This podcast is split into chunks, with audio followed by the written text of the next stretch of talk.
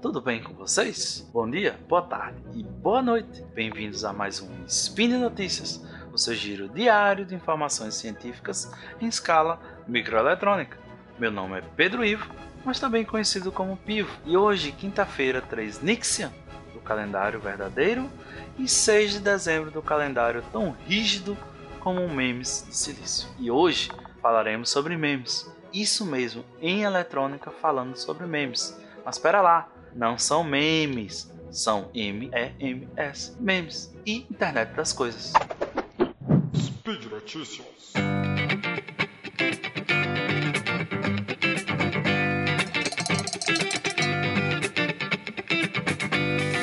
Imagine você, um solteiro vindo lá do manual do solteiro químico. Chega em casa depois da balada ou depois daquela prova de fritar cérebros. Abre a geladeira e vê aquela deliciosa salsicha. Ou, oh, peraí, ela não tá com a cara tão deliciosa assim. Ela tá meio cinza, com a cara que passou um pouco da prazo de validade. Você não faz a mínima ideia de quanto tempo ela tá lá. E aí, arrisca? Morre de fome ou morre por causa da fome? Quem nunca passou por isso? Hoje em dia, você deve confiar na sua experiência, na sua visão e no seu olfato. Mas no futuro, você só precisará passar seu smartphone próximo ao pacote. O sensor incorporado ao pacote vai medir a concentração de gases associados à decomposição da carne e lhe dizer coma rápido, falta muito pouco para estragar. E de quebra, ainda vai lhe mostrar receitas apetitosas para fazer com a salsicha. A fome está grande e não dá tempo de preparar nada. Liga a frigideira, bota um pouquinho de óleo e frita.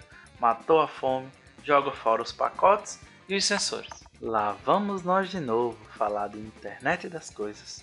Ou, como um grande amigo meu fala, internet dos troços. Como já falamos algumas vezes por aqui, os IoTs vão estar presentes em tudo que vemos, escutamos, sentimos ou fazemos, graças à convergência de componentes de baixo custo e baixo consumo de energia. E é claro que a indústria de semicondutores está animada com tudo isso com a suposição que todos esses componentes eram feitos de silício. Um aumento da demanda vai indicar o que? Um aumento do parque fabril. Mas tudo indica que essa suposição está errada. Os sensores descartáveis que serão utilizados na sua salsicha não serão mais feitos de silício.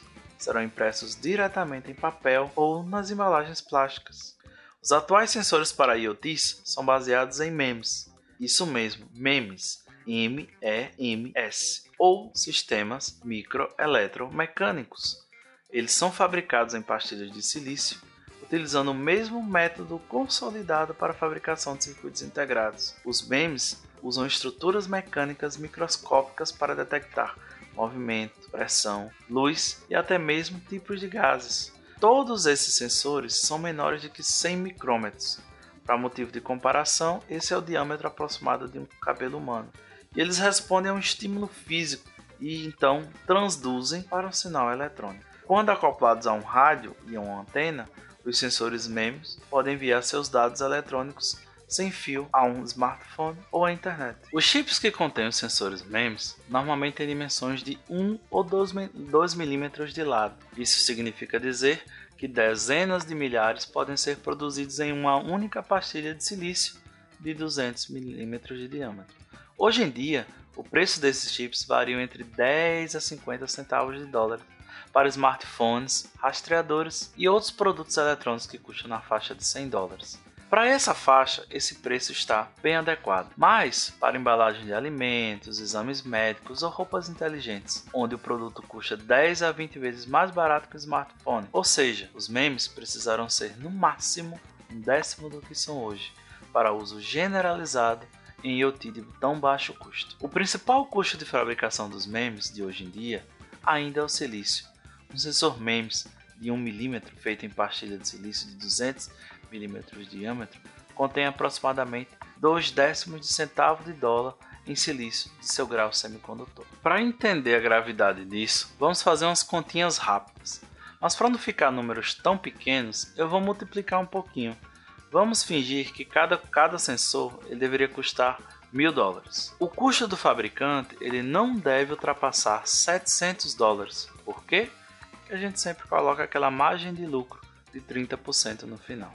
Desses 700 dólares, 70% eles vão vir de onde? A embalagem, testes, leitura eletrônica, calibração, entre outras coisas. Ou seja, dos 700 dólares do preço do chip, somente 200 dólares serão utilizados para a fabricação do chip. Por último, o silício ele custa 20% do preço do custo do chip MEMS. Ou seja, só podemos gastar 40 dólares com silício.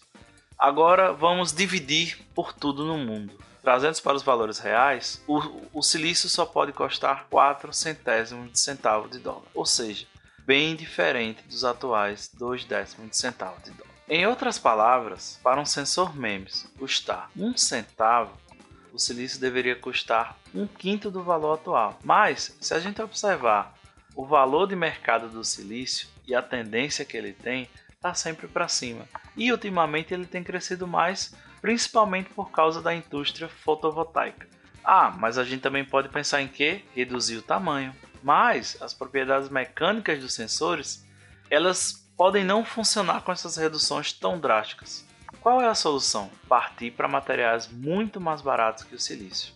Mas tem outro detalhe que a gente às vezes acaba esquecendo: o descarte desse material. Imagine se esse chip fosse feito de silício na embalagem da sua salsicha e você jogasse fora isso ia para o meio ambiente. O silício ele não, vai, não é biodegradável, ele ia ficar lá poluindo o meio ambiente para sempre.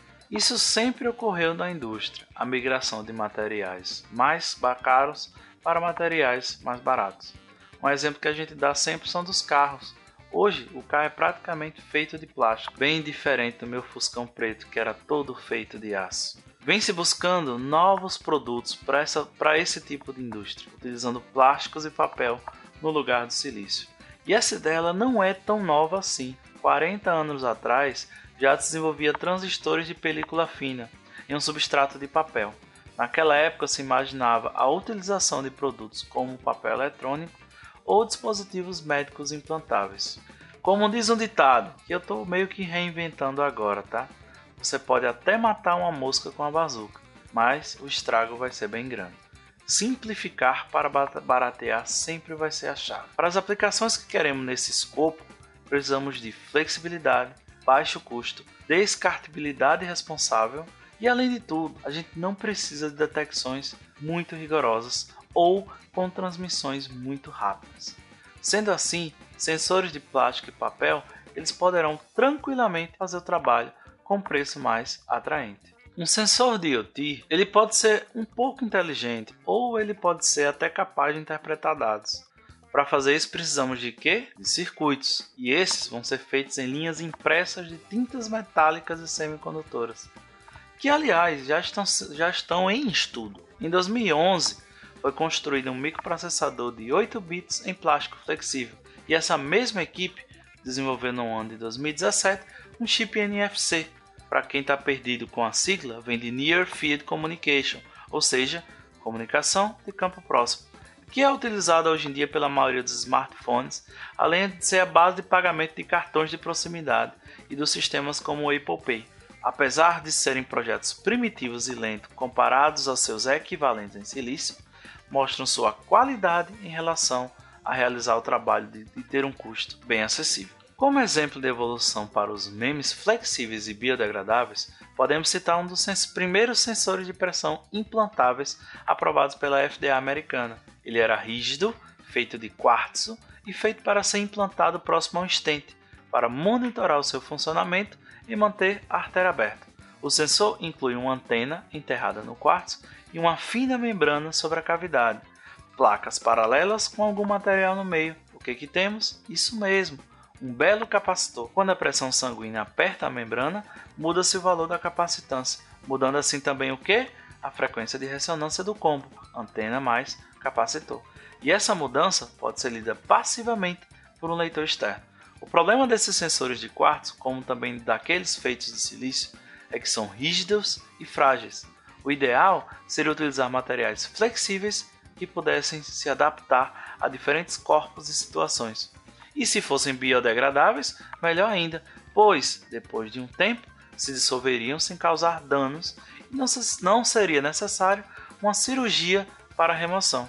Com a evolução das pesquisas, os sensores estão sendo modificados, mudando da rigidez do quartzo para baterias de polímeros, com os mesmos materiais utilizados para suturas dissolvíveis. E as conexões e antenas são formadas por materiais biodegradáveis como magnésio. Resultados mostram que os sensores biodegradáveis de pressão possuem respostas semelhantes aos seus avós de quartzo. Outra aplicação, eu lembrei diretamente de um dos patronos lá do grupo de patrões do SciCast, o famoso Gilmar Colombo, e sua agricultura altamente tecnológica. Imagine se pudéssemos colocar um sensor em cada planta, monitorando sua hidratação e sua taxa de crescimento. Melhoraria ainda mais o seu monitoramento da plantação. E na época da colheita, o sensor ia se dissolver e seria totalmente inofensivo ao solo. Esse mesmo tipo de sensor seria a melhor escolha para qualquer outro item descartável, como as embalagens das salsichas lá do primeiro exemplo. O primeiro passo já foi dado quando se fala em salsichas. Um grupo de pesquisa da Universidade de Clarkson, em Nova York, fez um sensor de papel com nanoestruturas que elas reagem com os gases liberados pela decomposição e mudam de cor proporcionalmente. Atualmente, a leitura é feita visualmente. Para o futuro, imagina-se uma leitura eletrônica e transmissão de dados. Isso já vem sendo pensado em Harvard. Um grupo de pesquisa está tentando modificar testes médicos visuais, como o teste da gravidez, por exemplo, para um método de leitura em radiofrequência. Usando impressões em serigrafia de tintas condutoras, os pesquisadores conseguiram criar sensores químicos de umidade e até mesmo sensores de força. O objetivo da pesquisa é construir um conjunto de sensores que possam auxiliar a medicina para pessoas que não possam pagar pelos atuais sistemas de medição. Outra linha de pesquisa que está ganhando bastante força é a energia para a alimentação dos IoTs. Muitos dos sensores desenvolvidos atualmente sobrevivem somente com energia RF externa, mas alguns ainda precisam de suas próprias fontes. Um grupo de pesquisas da Universidade da Pensilvânia está explorando baterias eletroquímicas biodegradáveis, utilizando os mesmos materiais utilizados para a construção dos sensores. Lembram lá do capacitor? Podemos construir também uma bateria. O ambiente salino do corpo humano ele seria o fornecedor ideal de eletrólitos para a bateria, evitando assim também ácidos tóxicos usados nas baterias comuns. E por que não usar bactérias para isso? A Universidade Estadual de Nova York está desenvolvendo uma bateria à base de bactérias. Essas bactérias se fixam em eletrodos metálicos impressos em papel e esses eletrodos coletam os, elétrons emitidos. Para gerar microamperes, é necessário empilhar uma série de células de baterias bacterianas. E isso é fácil de fazer, é só dobrar o papel. A fabricação de eletrônicos de plástico e papel poderia permitir que a indústria saltasse para além do modelo atual. Quando a manufatura usa materiais e métodos simples, ela não precisa ocorrer em instalações complexas. Poderia haver uma fábrica em todas as cidades, ou até mesmo em todos os lares, uma impressora 3D poderia resolver facilmente esse problema. Não é um grande salto imaginar que dentro de 20 anos as impressoras 3D também poderiam fabricar sensores flexíveis e eletrônicos em casa.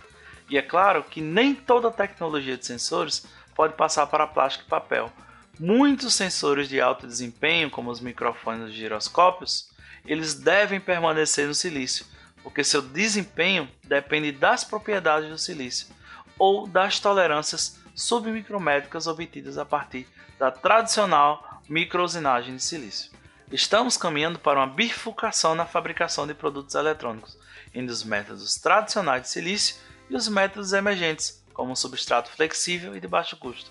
Os novos desenvolvimentos de pesquisa, a crescente demanda por sensores flexíveis e de baixo custo e a crescente conscientização da necessidade de reduzir o impacto ambiental da fabricação de eletrônicos está criando um momento crítico para finalmente incorporar tecnologias de sensores e plástico e papel. E por hoje é só, pessoal. Todos os links comentados estão no post. Deixe lá também o seu comentário, elogia, crítica e xingamento esporádico.